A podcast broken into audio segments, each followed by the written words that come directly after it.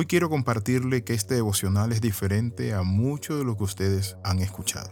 Todos de una manera u otra vendemos. Vendemos productos, servicios, conocimiento, nuestra imagen. Por eso nos tomamos fotos, sonreímos, posamos y luego las subimos a las redes sociales. Inclusive Dios nos ofrece los beneficios de la salvación y nos invita a comprar. Miren lo que dice Isaías 55, a todos los sedientos venid a las aguas, y los que no tienen dinero venid, comprad y comed. Venid, comprad sin dinero y sin precio vino y leche. El mismo Dios se presenta como un vendedor, pero no un vendedor de mercancía, cualquiera mercancía, no Dios dice la palabra que es el vendedor por excelencia, pero no se compra con dinero. Y este devocional lo hemos elaborado para todos aquellos que se quieren aplicar o que están trabajando en las ventas. Y hoy vamos a ver el devocional titulado El inteligente vende a la mente. Por eso hoy vamos a compartir algunos aspectos muy importantes. También sé que hay muchos críticos. Criticarán diciendo que la Biblia no hay que usarla de esta manera, que no es un manual de venta. Sí es cierto que no es un manual de venta, pero también le diría que aunque no lo es expresamente, contiene de todo. Consejos de salud,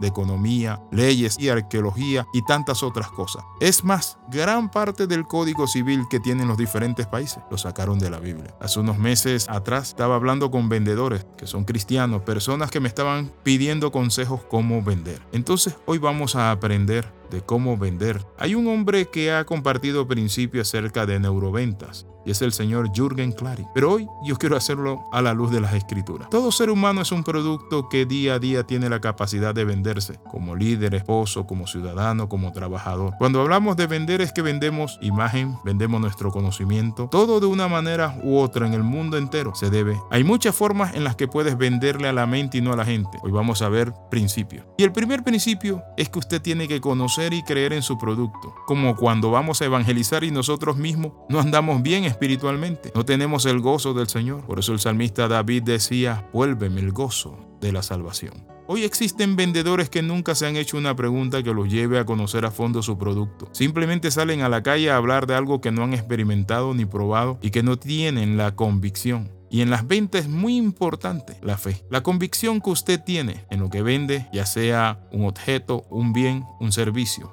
En segundo lugar, cuando nosotros vendemos, necesitamos mostrar lo que vendemos. Ofrece muestra de lo que ofreces. Josephine Esther Menzer, quien nació en una pobre familia de inmigrantes judíos en Nueva York en 1909, con el nombre comercial de Steve Lauder. Ella desarrolló una exitosa línea de cosméticos y fue pionera de la idea de repartir muestras gratis para que sus clientes pudieran probar su perfume y así pudieran comprarlo. Dar una muestra de nuestro producto o servicio que ofrece no te va a arruinar, ya que esto ayuda al éxito del negocio. Solo podemos vender algo en lo que creemos, conocemos y confiamos. El tercer principio, da más de lo que vas a recibir. El que da siempre recibe. Esa es una de las claves de la neuroventa, porque la mente viene programada para ser solidaria, que las personas no vean a alguien que quiere venderle, sino a alguien que quiere ayudarle. Recuerde que las personas son más importantes que la comisión. Cuando era corredor de seguro y llegaba con una persona, le mostraba que yo no quería venderle póliza y ganarme una comisión. Yo quería estar allí para asesorarle en materia de seguro. Mi amigo, y siempre aprovechaba para hablarle de los dos seguros, del seguro de la tierra, que es el seguro de vida que se vende en las compañías, pero también del seguro eterno, aquel que dice, a todos los sedientos vengan y compren sin dinero. ¿Y saben qué es? La salvación. Para ser un vendedor de éxito, necesitamos ser personas positivas y apasionadas. Para venderse necesita una sonrisa, amabilidad y tener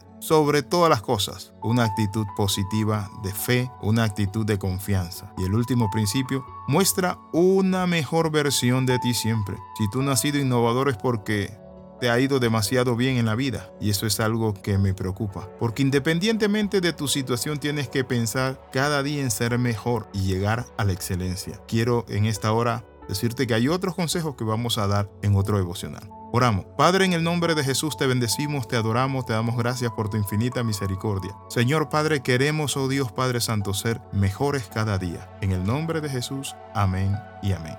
Escriba al más 502 42 45 60 89. Le saluda el pastor Alexis Ramos.